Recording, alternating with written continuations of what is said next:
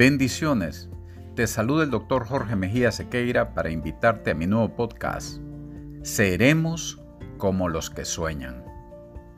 En el libro de los Salmos, capítulos 126, versos 1 al 3, las Sagradas Escrituras nos dicen así. Cuando Jehová hiciere volver la cautividad de Sión, seremos como los que sueñan. Entonces nuestra boca se llenará de risa y nuestra lengua de alabanza. Entonces dirán entre las naciones, grandes cosas ha hecho Jehová con estos. Grandes cosas ha hecho Jehová con nosotros, estaremos alegres.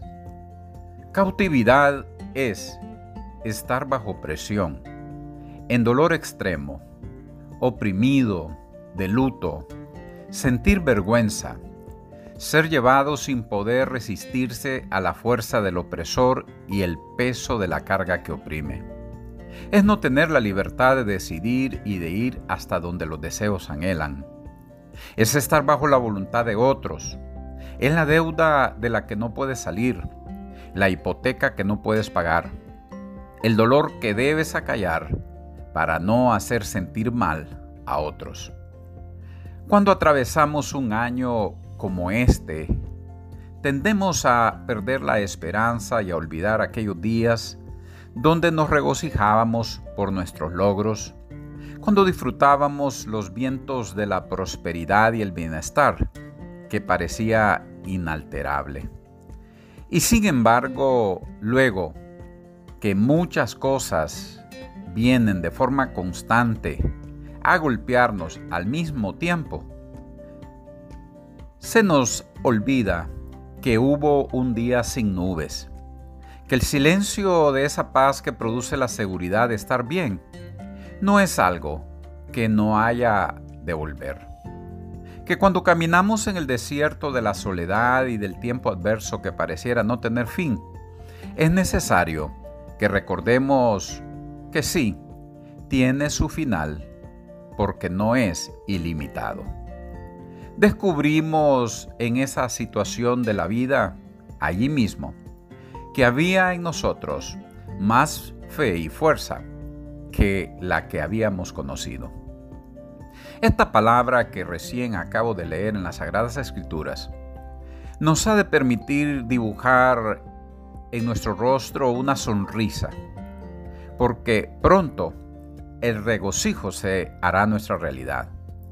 La oscura noche muy pero muy pronto tendrá su fin. El dolor que como espada atravesó el alma será sanado y desaparecerá muy pronto. Será disminuido el peso de la carga del sufrimiento por todo aquello que se ha perdido. Y viviremos de nuevo esos días donde el resplandor del sol de nuestra justicia nos hacía reír sin sentir vergüenza. El escritor nos lo recuerda en este pasaje de las Sagradas Escrituras. No es un tal vez, un quizás, es un cuando. Es una promesa, una palabra que será cumplida en tu vida y en mi vida. Aunque el luto hoy te haga sentir una punzada en el alma y el corazón. Aunque se hayan empapado muchas almohadas con tu lamento.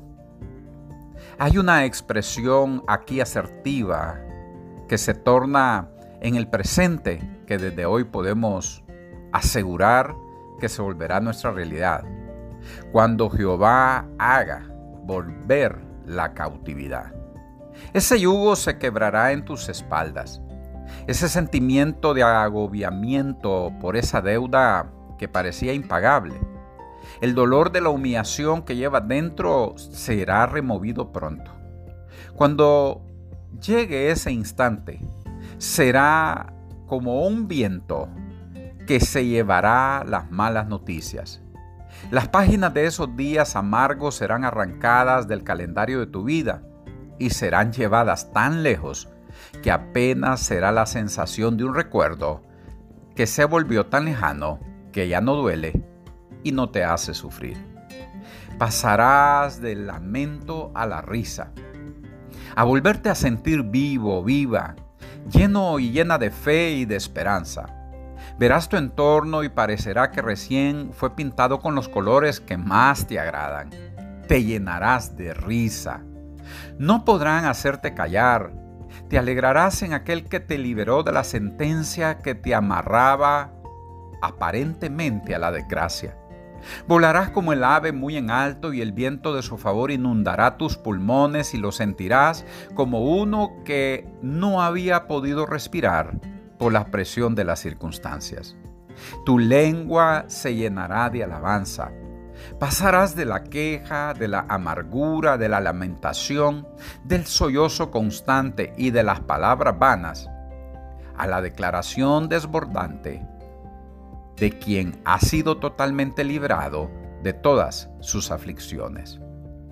Los que te miren dirán, ¿no es este o esta quien se sentaba en la puerta de la desesperanza? Que vestía de luto y dolor, que herido en su alma no podía levantar su rostro? ¿Cómo es esto posible? Que hoy se alegre y su boca se llena de alabanza declarando la grandeza del Dios creador en quien confiaba. Ya no llora más, no más lamentación en sus dichos. Hay una risa y un gozo del que Dios Padre te ha llenado y nadie puede hacerte callar. Él, al hacer en tu vida que la tristeza y la nostalgia de un ayer que parecía ser mejor que tu presente, se vaya al olvido, porque en estos días Él ha venido para llenarte de la dicha que recientemente te parecía imposible. Lleno de gozo y alegría, su favor ha cambiado por fin tu vida. Y tú y yo decimos al unísono, grandes cosas ha hecho Jehová con nosotros. Estaremos alegres. Dios te bendiga. Un abrazo muy grande para ti.